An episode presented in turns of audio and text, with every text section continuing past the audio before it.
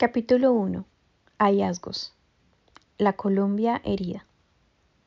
Pido la palabra a quien quiera escuchar, para alzar mi voz en medio de tanto miedo, miedo que llevo tatuado aquí en mi cuerpo, miedo a ser olvidada y olvidar.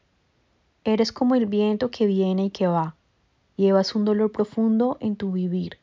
Soy tu vientre, soy tu arrullo, soy tu abrigo, tu primer latido yo soy tu raíz. Vuelve a jugar con la lluvia. Vuelve para tejer conmigo un puente, un puente de esperanza. Colombia había vivido una guerra por cerca de 60 años de la que está en el camino de salida, pero que, a pesar del acuerdo de paz con las FARC-EP, se niega a ser parte del pasado las víctimas del país y el propio trabajo de la Comisión reivindican el derecho a la verdad en su apuesta por la paz. Durante estas décadas se han acumulado hechos de violencia, estados de sitio, torturas, secuestros y masacres que inundaron de sangre los campos y la conciencia colectiva.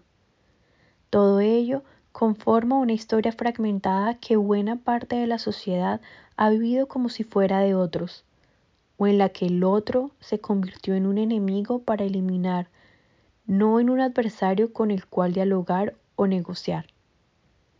Las muchas formas en que esta eliminación del otro tomó el espacio de la política y de la vida campesina, de la organización comunitaria o del futuro para las nuevas generaciones han supuesto históricamente un trauma colectivo que acumula capas de experiencia, dolor y resistencias, el trauma colectivo de la guerra y sus consecuencias con carácter repetitivo y acumulativo que genera una afectación transmitida entre generaciones a través de memorias y silencios de lo sucedido hasta constituir la identidad de un país que trata en varios momentos de construir una paz que se quedó hasta ahora en procesos fragmentados y nuevos ciclos de violencia.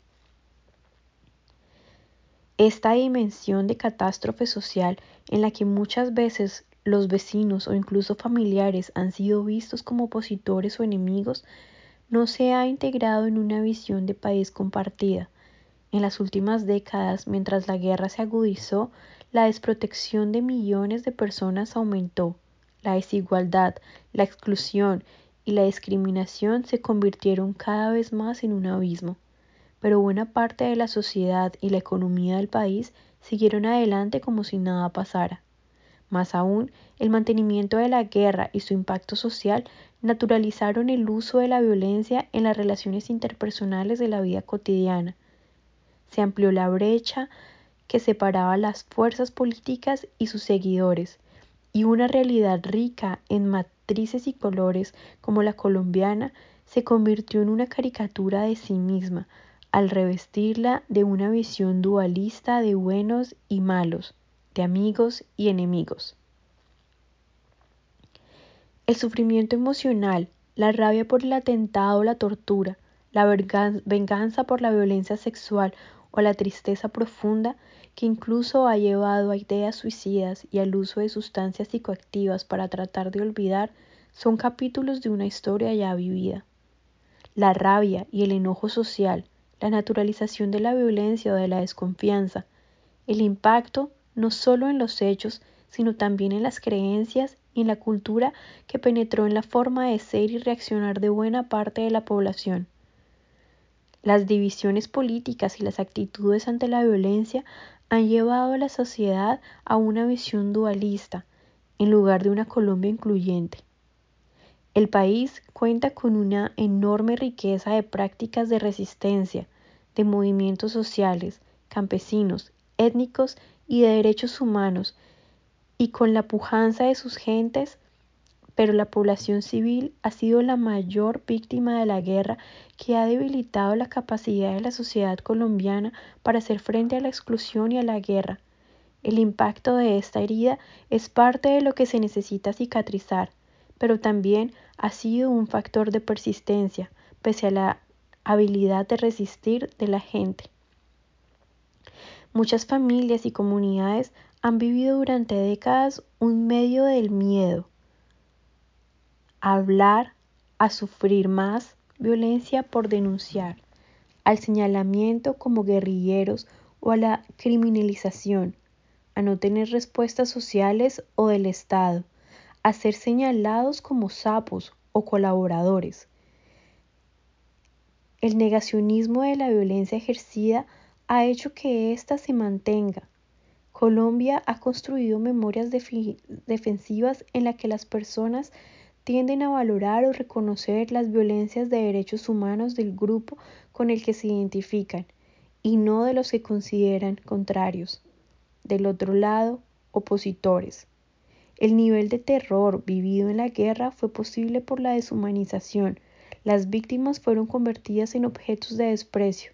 Las acciones de sevicia y crueldad indiscriminadas o selectivas contra la población civil que se dieron desde la época de la violencia y se agudizaron en el conflicto armado han tenido un objetivo instrumental de eliminar al otro, pero también simbólico. Al paralizar las actividades y movimientos colectivos, a ellas cabría añadir un especial alcance, la desconexión moral respecto a las víctimas que se consideran y se perciben como ajenas. La falta de empatía con ese dolor en parte de lo que Colombia necesita transformar como una energía para la construcción de la paz.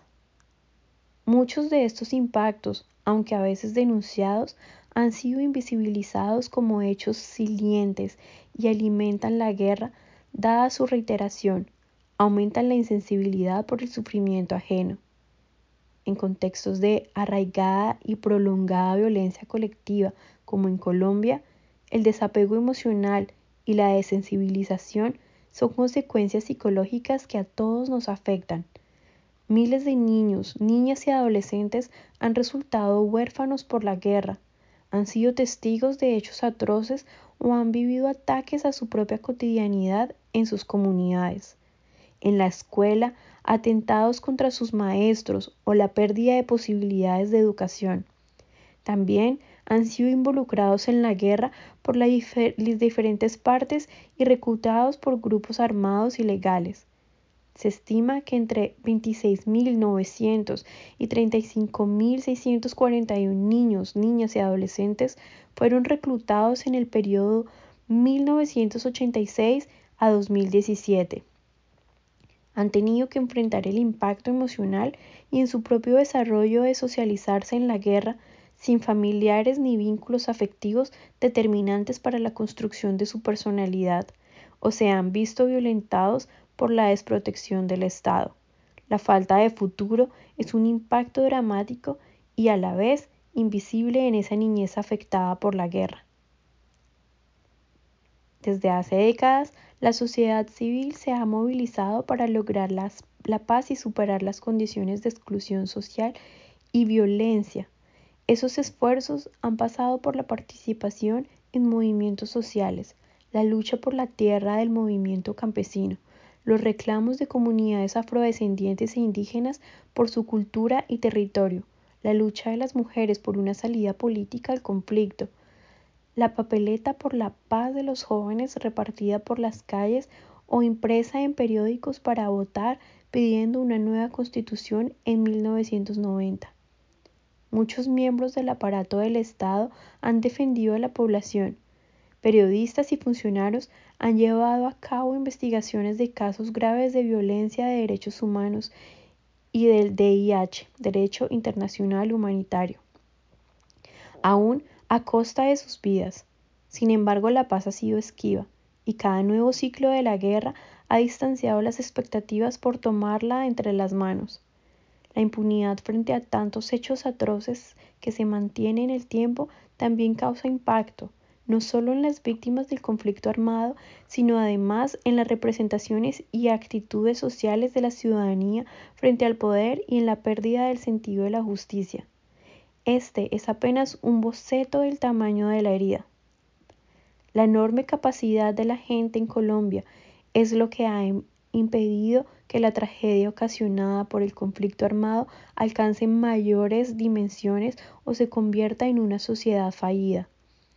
Estas heridas, además de la necesidad de elaboración individual y familiar, necesitan curarse en el marco del reconocimiento social de este desastre y de la reconstrucción de las relaciones étnicas entre las personas hasta que ninguna causa esté por encima de la vida y de la dignidad de todo ser humano, la escucha profunda realizada por la Comisión de la Verdad que han permitido ampliar el entendimiento de las implicaciones en el conflicto armado se constituye en un paso hacia la transformación.